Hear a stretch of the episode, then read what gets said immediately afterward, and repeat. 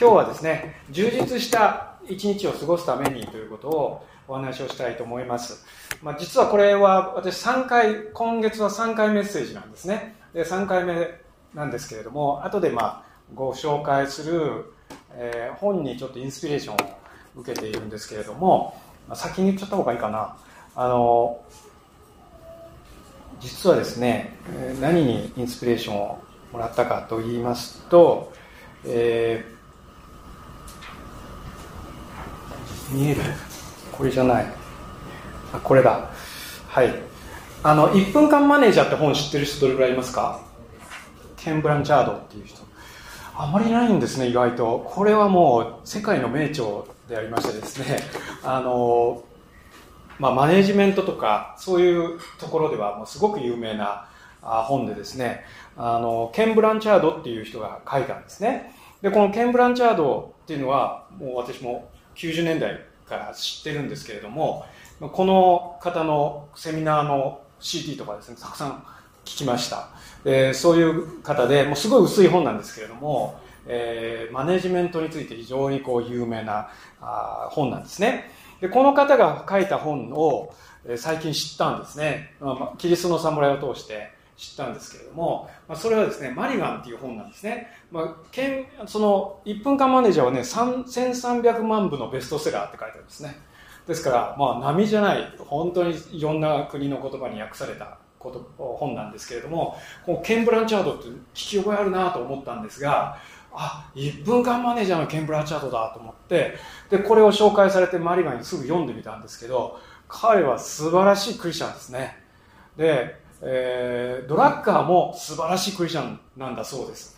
まあ、ドラッカーは知ってますよね。もしドラとかですね、いろいろ知ってると思います。彼も本当にこう、筋金入りのクリスチャンですね。まあ、こうケン・ブランチャードがこの本を書いたってもう驚愕したんです、私。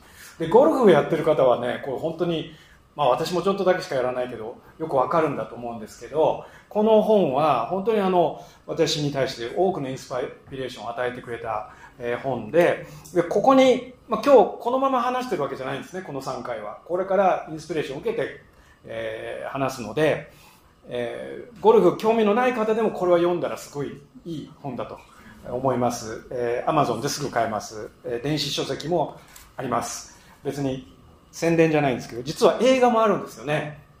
でこれを映画をですね日本語に、えー、字幕にしようと思って、まあ、取り寄せたんだけれども、まあ、なかなかちょっとハードルが高いということで、まあ、映画になるかどうか映画日本語で見れるかどうかっていうのはちょっとわからないという話が TWL からも出ています、えー、参考までに先に種明かしをしてしまうんですけれども今日はですね、えー、お話ししたいのはこの充実した一日を過ごすためにということをお話をいたします、えー詩篇の118編の24節皆さんでちょっと小さな声で読んでみましょう。これは主が設けられた日、この日を楽しみ喜ぼう。これは主が設けられた日、この日を楽しみ喜ぼう。私の好きな古い賛美に、あの、この日は、この日は主が作られたっていう曲があるんですけど、すごいもうクラシックになってきましたね。で、This is the day, this is the day that the Lord has made っていうふうに、えー、英語でもこれぐらいだったら歌えるかなという曲なんですね。で、この日は主が作られたっていうのを、私はもう救われてすぐこの曲知ったんですけれども、考えてもみなかったですね。この日を神様が作ったっていうそういうふうに聖書は言ってるわけなんですけれども、いかがですか？今日という日をですね、皆さんは最高に価値あることのために使っていると信じます。礼拝に来てる。これは価値があることだと。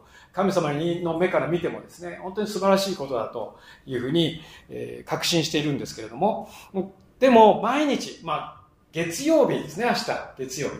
まあ、大体日曜日の夕方になるとですね、サザエさん症候群とかね、言いますよね。ちょうどサザエさんがああってですね、それでサザエさんが終わる頃に、ああ、明日に月曜日だ、また仕事に行かなきゃっていう、こう落ち込むっていうのがサザエさん症候群っていうんだそうですけれども、え、またあの朝早くから夜の遅くまで私は働くんだってね、そのように思ったり、あの人と会うんだ、まあ、学校行ってあの講義を受けなきゃいけないんだ、このテストがあるんだ、いろいろな場所、また家庭でですね、家族で、あるいは地域でそういうことがあるかもしれません。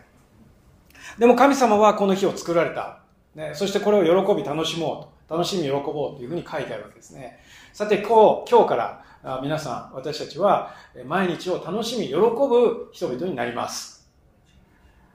へえみたいな。そんなわけないだろうと。どんな一日を過ごすかということをですね選ぶということをまず初めにお話したいと思います。選ぶ。ね、神様、この聖書の中でですね、神様が私たちを愛しているその証拠の一つは、最も大きな証拠だと私は思ってるんですけど、それはね、選んでもいいっていうことなんです。もうエデンの園からそうですね。選んでもいい。あなたはこの実から絶対食べてはならないとは言ったけど、食べさ、食べられないようにはしなかったんですね。自分で選んでこれを食べないようにしてくれというふうに話をしたわけですね、アダム。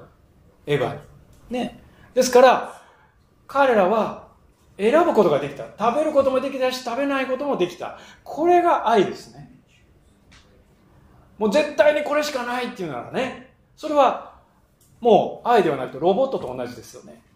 それしか選択肢がないんですね。私たちの多くはそう思ってるんですね。明日という月曜日、私は憂鬱で過ごすしか選択肢がない。嫌な気持ちで過ごすしか選択肢がないって思ってますか？ね、それとももう楽しく過ごすしか選択肢がないのもありえないですよね。いかがでしょう？私たちの多くはですね、まあ、こう時間を提供した報酬によって生きているわけですね。1時間、時給いくら。ねえー、その先進国で一番時給が、給料が低いとかですね、いろんなこと言ってますけれども、とにかく時間をお金に変えるということが、多くの場合行われることですよね。一般的に仕事や学校や家庭で、私たちはいよいやおうなしに働かされている、あるいは勉強させられている、何々させられている。もちろんしなければならないことは山のようにありますよね。でも、させられていると考えてするか、自分がしたいからそれを選んでするか、同じようにすることでもね、全然違うわけですよね。まあ、例えばゴミ出しするね、ゴミ出しをさせられているか、ね、私毎日ゴミ出しチェックするんですけど、係なんですけど、ね、でフッサーではあのアプリがあってでそれでですね今日は何のゴミって分かるんですよね。でそれをその燃えるゴミっていうピッと押すとですね燃えるゴミとは何かっていう定義が出てくるんですよね。でこれ捨ててもいいのか捨ててはいけないのかね。本当に分別するんですけれどもそうさせられ恵美子先生からさせられている。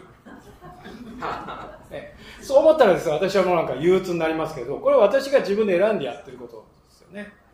で例えばそんな小さなことではなくもう本当に大きな事業を手掛けている、そしてその責任を負っている、また何人かの部下を抱えている、そのような方もいらっしゃるでしょう。そうさせられている、そう仕向けている、強制している、様々なですね、しなければならないということが私たちはあるわけです。でも、それはどうなのかと考えてみたらどうでしょうか。朝起きた時からみんなが一斉にこう競争と評価というこのレースに、えー、参加し始める。ね。そしてみんなが走り始めてですね、もう電車になんとか間に合ってですね、みんなが牛乳詰めになってですね、そしてみんなでこうやって移動してですね、そしてみんなで会社に行って、みんなでデスクに座ってですね、あるいは、あ様々な作業についてですね、みんなで一生懸命働いて、そして、えー、月末にはその給料を受け取る。ね、これが多くの人が過ごしている毎日であるわけですよね。それをどう思いますかということですね。もし同じ場所にいながら、ね、他に生きる方法があったならと思いません？別に私ね、今日ね、転職の勧めしてるんじゃないです。リクルートじゃないです。リクルートエージェンシーでもないですよね。別にもっといい転職があるとか、そういうこと言ってるんじゃないんです。同じ場所で違う生き方ができる。それが神様が与えたいことです。その一日をどのようなものにするか選ぶことはできるでしょうか？いや、できないと思い込んでいないでしょうか？そんなのできるわけないと思うかもしれません。私には今日しなければならないことが山のようにある。もう to do リストがですね、もうこう山のようにあってですね、それにチェックを今日もつけられなかった。ね、そしてそれがどんどんこう溜まっていってですね、どんどんどんどんこう to do リストで本が書けるぐらいいっぱいやることがあると いうふうになってしまっていないでしょうか。そしてそれに追いかけられていないでしょうか。そしてそれをやってないと怒られないでしょうか。上司から、あるいは部下から、あるいは奥さんやご主人から、あるいは子供たちから、これやってないと言われないでしょうか。それは選択の余地がないと思っている生き方になってしまいますね。会社や会社で部下や同僚や上司に怒りの感情を持ちながら過ごすこともできるけれども、彼らを愛することもできるんですよね。これは選択ですね。愛する。あんな嫌いな人、愛する。考えられない。ね。もう一緒に空気を吸うのも嫌だ。そういう日も人もいるかもしれない。ね、でも、イエス様はおっしゃるんですね。あなたの敵を愛しなさいと。ね、ですから、愛するというのは選択肢であって、強制ではないんですよ、これもね。競争と評価の一日でしょうかそれとも神様が与えられた一日として楽しみ、喜ぶかそれを今日選んでくださいと言うんです。神様は私たちに選択の自由を与えている。私たちを愛しているからですね。2番目にどのようにじゃあ一日を始めるかということを考えてみたいと思います。どんな風に始まりますか？いやおなしに始まりますね、大体。もう起きたらもう遅れ気味ですね、多くの人は。そしてもうなんか着替えてですね、もうお化粧も一生懸命短くしてですね、そして、えー、今日は何を着ようか、もう今日の温度を確かめてですね、雨を降るかどうかいろいろもう確認してですね、そして、あの自転車に間に合わなければ私は座ることができないと言ってですね、走るですね。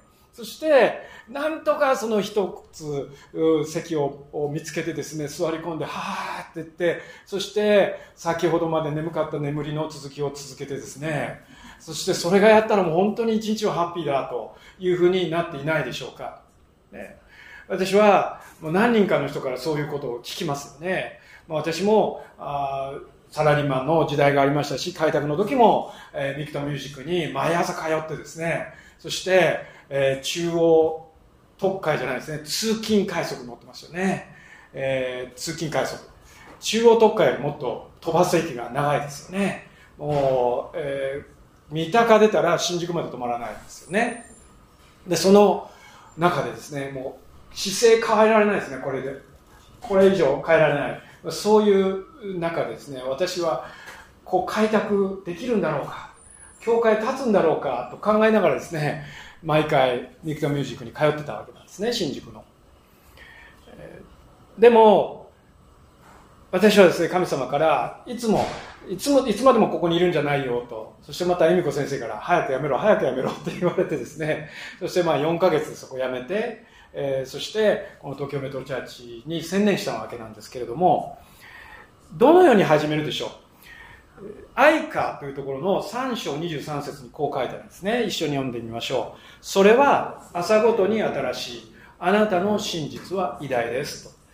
えー、日本語だとちょっとピンとこないんですけど、They are new every morning って書いてあるんですね。They are new every morning。新しい朝だっていうふうに思ったことあります？今日もまた同じ日がやってきたと思ってません？でも新しいですよね。この日は主が作られた。この日を喜び楽しもう。ね。楽しみ喜ぼう。This is a day that Lord, Lord has made. 神様が作ってくださった。もし神様が作ってなかったら私は寝てる間に死んでます。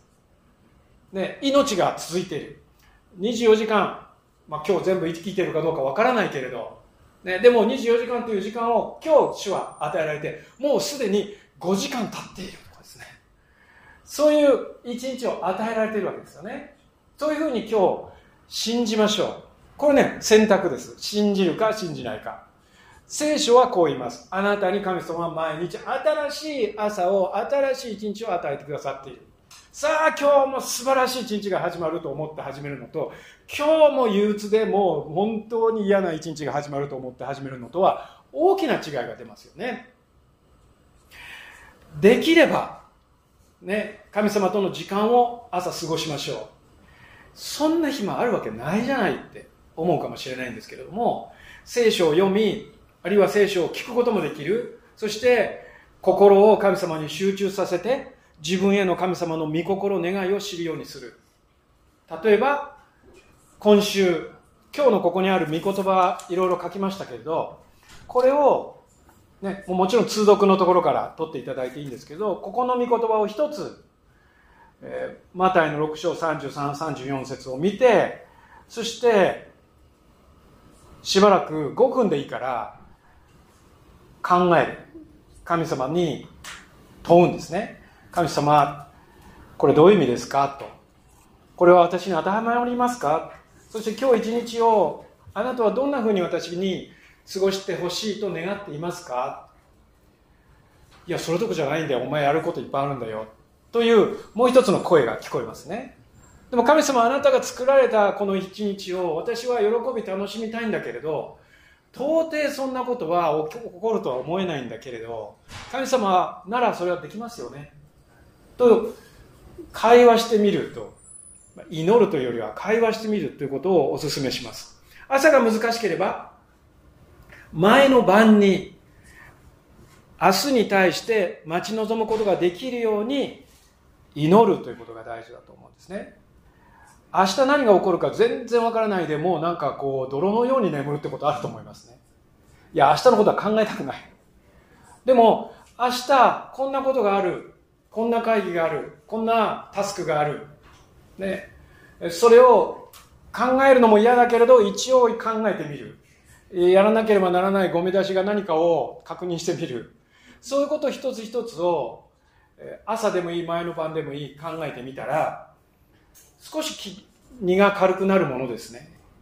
そして、一日のスケジュールを確認し、っていくときに、緊急事態が起こっても慌てないように、できれば隙間を空けておく、ということを考えてみたいと思うんですね。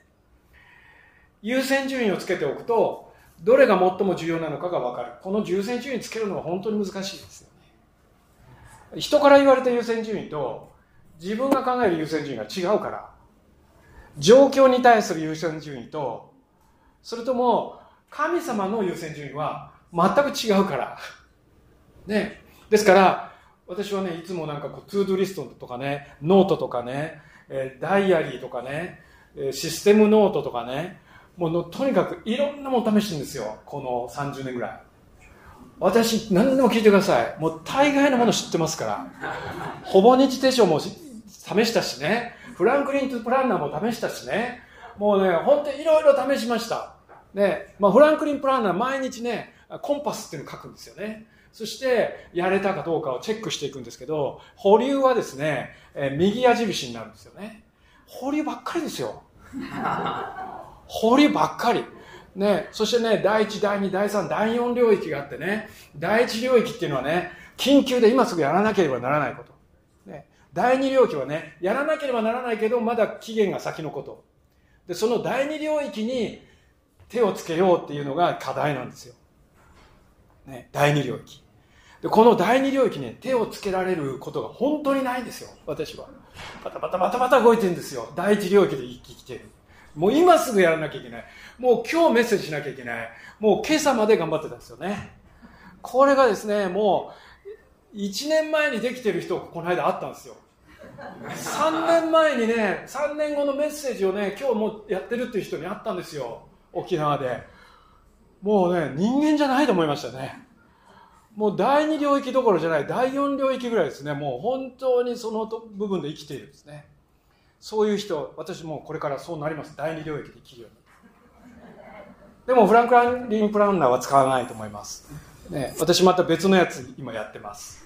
自分で考えたやつやってるんですね。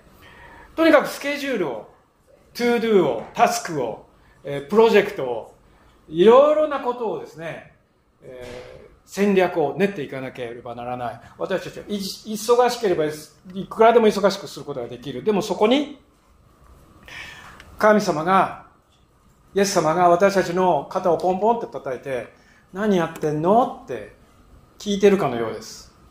今日は何してるのって。明日何するのって。そういうふうに私たちに話しかけるとき、イエス様ちょっと待ってください。ちょっとうるさいです。ね、私はやんなきゃいけないことがあるんです。ということもできれば、イエス様に、あ、イエス様がいたと、どうしたんですかこんなとこで会社で。私のデスクに横に座って何してんですか今日はって。いや、毎日いたんだけど今日ずっとって。あなたとずっといたんだけど気づかなかったのって言われていたとしたらどうします？それ本当に残念なことだったと思いませんか？今日それに気づきたいんです。そのような中で、私たちは忙しい日々の中で、一日の終わりにですね、始まる時のこ、始まる時に一日の終わりを想像してみたいと思うんですね。今日終わる時、今日寝る時、ね、その夕方だか夜だかわからないけれど、その時にですね、家族とか、あるいは仲間とか、あるいは一人ででもいい、その状態で喜んでいる。楽しんだ。今日一日楽しかったなぁと、よかったなぁと。林先生のメッセージはなんて素晴らしいんだとか思う。ね。喜びが満ち溢れてくる。これ強制じゃないですけれど。でも、そんな風に思って、この温かい気持ちで布団にベッドに入って平安に眠ることができて一度も起きずにいつもよりもすがすがしい朝月曜日の朝を明日迎えるなんといつもより早い余裕がある。神様に話しかける時間がある。その9月26日の朝を思い浮かべて今日眠りませんか？27日は無理だと思います。なかなか。28日はもっと無理だと思います。そういうこともあるでしょう。でも29日に思い直して素晴らしい朝を迎えることができるかもしれないしそんなことを私たちは今日イメージしたいと思うんですね。いかがでしょう？そして3つ目ですね。どのように一日を終えるのか今ちょっとお話ししましたけれどもどんなふうにして私たちは一日を終えるでしょう？このことをイメージしたいと思うんですね。私たちはですね、えー、詩篇の16章7 16編7節読みたいと思うんですけれどもかな？一緒に読んでみましょう。私は褒めたたえます。助言をくださる主を。実に夜ごとに内なる思いが私を教えます、ね、と書いてあります。私は主を褒めたたえる。助言をくださる主を。私たちには助言がどれだけ必要でしょうか、ね、どうしたらいいのかわからないということいっぱいあるでしょ。その時に神様はねイエス神様の別名は Wonderful Counselor ですよね。難しい口語訳ではですね霊妙なる議士って書いてあるんですよね。それ日本語かと思うような言葉なんですけどよくわかんないんですけどそれの英語を見ると Wonderful Counselor って書いてあるんですね。 Wonderful Counselor。であるイエス様天のお父様。この方以上のアドバイスはないということを信じられる人は幸いだと思うんですね。私たちはどんなアドバイスを受けるかによってですね人生が本当に大きく変わります。一番身近なのは親かもしれません。また会社で会社や学校で習うその先生や友達かもしれません。これが正しいこれがうまくいくといろいろな意見を聞きますよね。でも一番正しい方は神様だ。ったそして私だけのオリジナルのプランを持ってるのも神様だけです。こうやったら一般的にはうまくいくというカウンセリングはあると思います。でも主だけが神様だけが私だけのオリジナルのカウンセリングをしてくださいます。アドバイスをしてくださる。私は褒めたたえます。助言をくださる方。カウンセル書いてありますけれどもね英語でも。本当に最高の助言をしてくださるんですね。先ほども言ったように多くの方々が夜眠れないで苦しんでいるということに驚きます、えー、私は本当によく寝る人でこの間愛花になんかもうつくし君と同レベルだって言われてですねもうなんかショックだったんですね。幼児のように寝るねって言われてもうその間を本当に見ては寝てるんですよね。で恵美子先生になんでこんなに寝るんだろうねって言ったらこの間ですね多分すごく動きが激しいからじゃないかとか言ってですね言われてそうなの？ってそんなに動いてないよね？って言ってでも頭の中動いてるみたいに見えるっていうんですね。あそうなの？私は頭脳労働者なんだなと思ってですね本当にあの眠るんですね。で神様は私たちに良い眠りを与えようとしているって信じますか？あなたの枕がどうであろうとそのマットレスがエアビーヴかどうかであろうととにかくあなたに素晴らしい眠りを与えてくださる。眠れば元気になりますね。まあ、睡眠負債という言葉もあるぐらいですから私たちは寝るべきものを寝ないでずっとねその負債を負ってるっていう研究があるんですよね。びっくりしますけれどもそれぐらい皆さん寝ないで頑張ってるんですよね。もうどれぐらい寝ないかって自慢するぐらいじゃないですか。私は3時間しか寝てないすごいだろうってね。私なんこんなに寝てるって自慢できないですよね。すいませんもう本当に通勤時間ゼロなのでほとんど。ここには40分ですけれどもそんな中で夜寝るときに今日は素晴らしかったと思える一日をまず今日9月25日日曜日の夜夕方夜にですね今日素晴らしかったってできれば今日中に寝てください。12時過ぎないで。それだけで驚愕する人います。そんなことしたことないと。26日にならないと寝ないって、ね、それをですね、えー、本当にできれば12時までに寝るのがいいそうですね。ですから神様に今日という日をまず終わらせるときによかったと思うように悶々としながら腹を立てながら今日あった嫌なことを繰り返しながら苦々しい思いを持ちながら泣きながら布団に入らないでください。そうではなく今日は素晴らしい一日だった。明日はもっと素晴らしくなるだろうという希望を持って眠りたいのです。神様を褒めたたえる時主は私に助言を与えてくださいます。こう言われると思います。今日のあなたの態度はどうだった、ね、もっと良い応答ができたんじゃないか。あんなに反応しなくてもよかったんじゃない？あんなこと言わなくてもよかったんじゃない？イエス様は絶対に責めないと思いますけれどでも明日はもっと良くなるよ。あなたはもっと素晴らしい人間になれる。それを試してみないかと。私が一緒に助けてあげるから明日を私と一緒に始めてそして一日中私と一緒に歩んでみないかそのようにおっしゃっていると信じます。明日はあなたがもっと高いレベルで人々に接することができるように私が助けてあげたいんだけどどうかなとおっしゃると思います。だからいつも私が一緒にいることを思い出してほしいとイエス様は願って語りかけておられるんですね。支援のこの16編の8節読んでみましょう。私はいつも主を前にしています。主が私の右におられるので私は揺るがされることがありません。9節。それゆえ私の心は喜び私の胸は喜びにあふれます。私も身も私の身も安らかに住まいます、ね、神様から声をかけていただくと喜びにあふれるようになるんですよね。不思議ですね。なんか話しかけられると腹が立つような人もいますよね。ね、もう話しかけられるだけでなんかもう、ああ、もうなんかイライラすっていう人も自分じゃなかったらいいんですけれど、そういう人もいるかもしれませんね。でも神様から、イエス様があなたに語りかけるとね、本当に私たちには安らかな気持ちになる平安になるんですよね。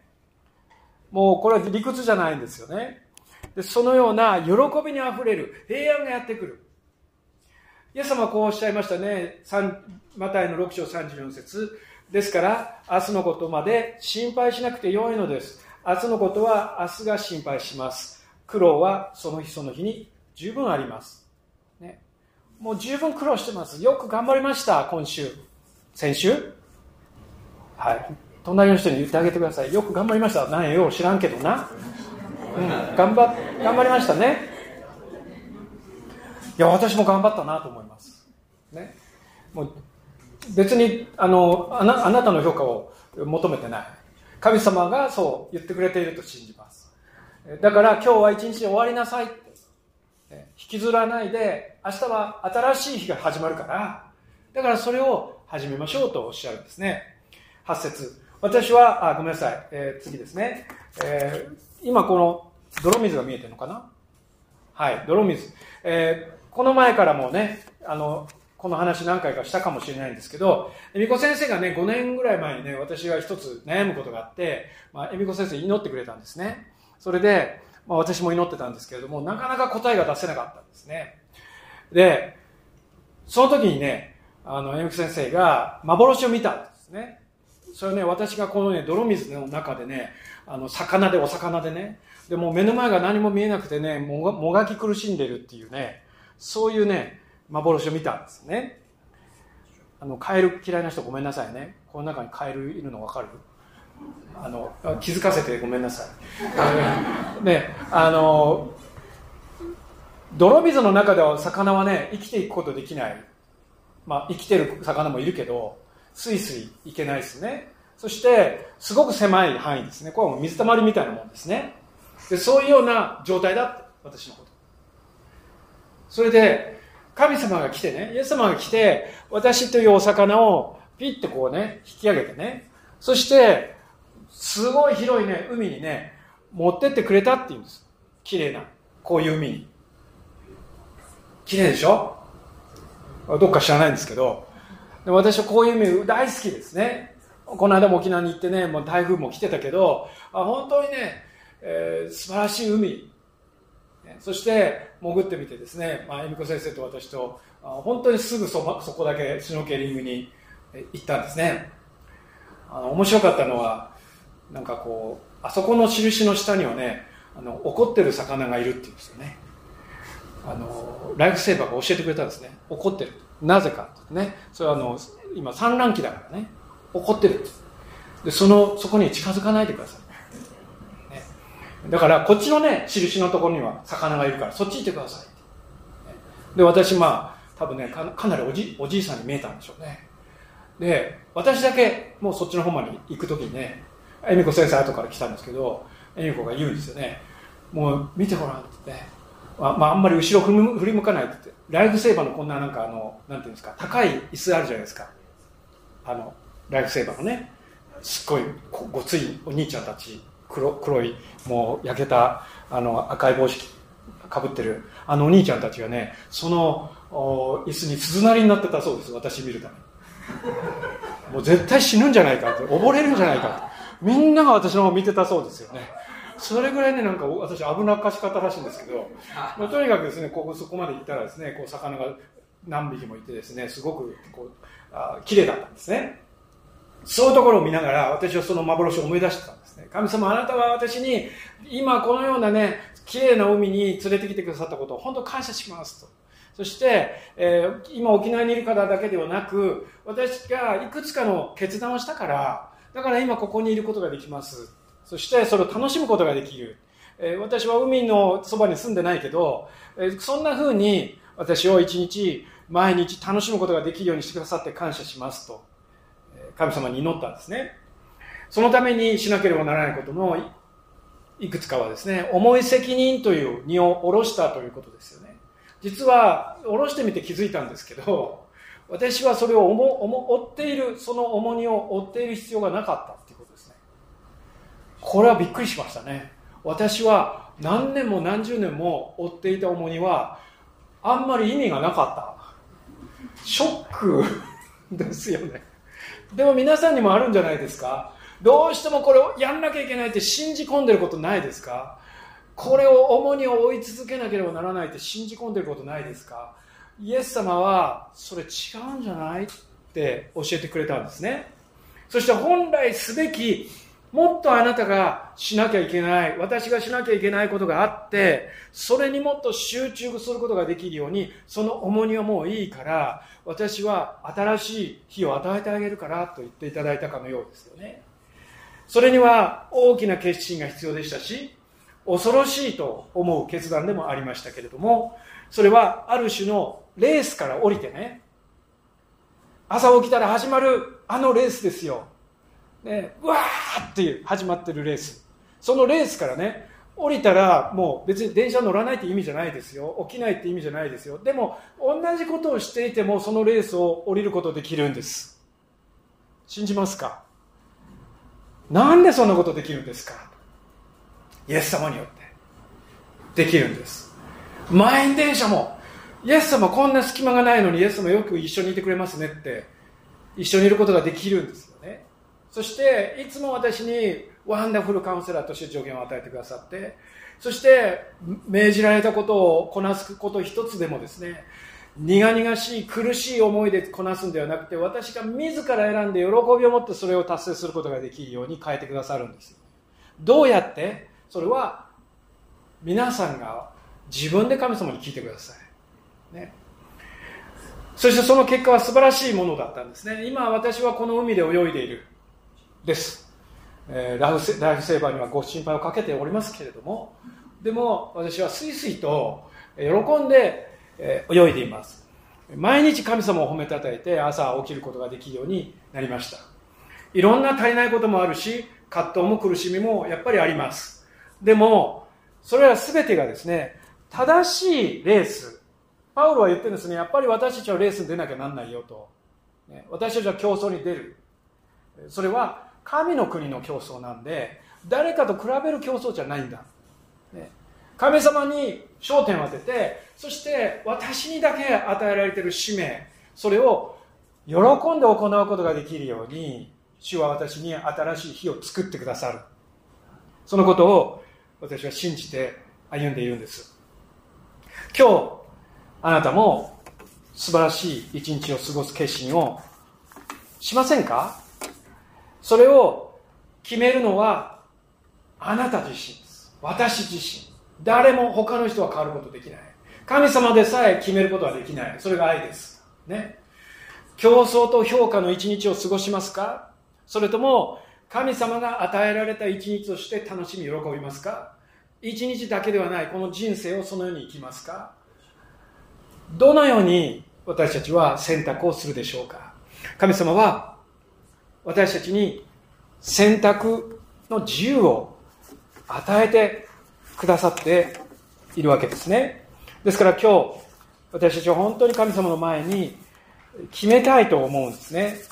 この日は主が作られたこの日を楽しみ喜ぼうという日を楽しもうと思うんですね。その時心配や悩みや葛藤や焦りから解放していただくことができるようになります。主が設けられた作られた一日を本当に毎日毎日楽しみ喜ぶことができるようになります。嫌なことがあってもですよ。問題があってもですよ。苦しみがあっても主が作られた一日を喜び楽しむことができることを感謝します。そのような一日が欲しいでしょうか？それなら今日神様の前に素晴らしい朝を迎えることができるように決心したいと思うんですね。お祈りいたします。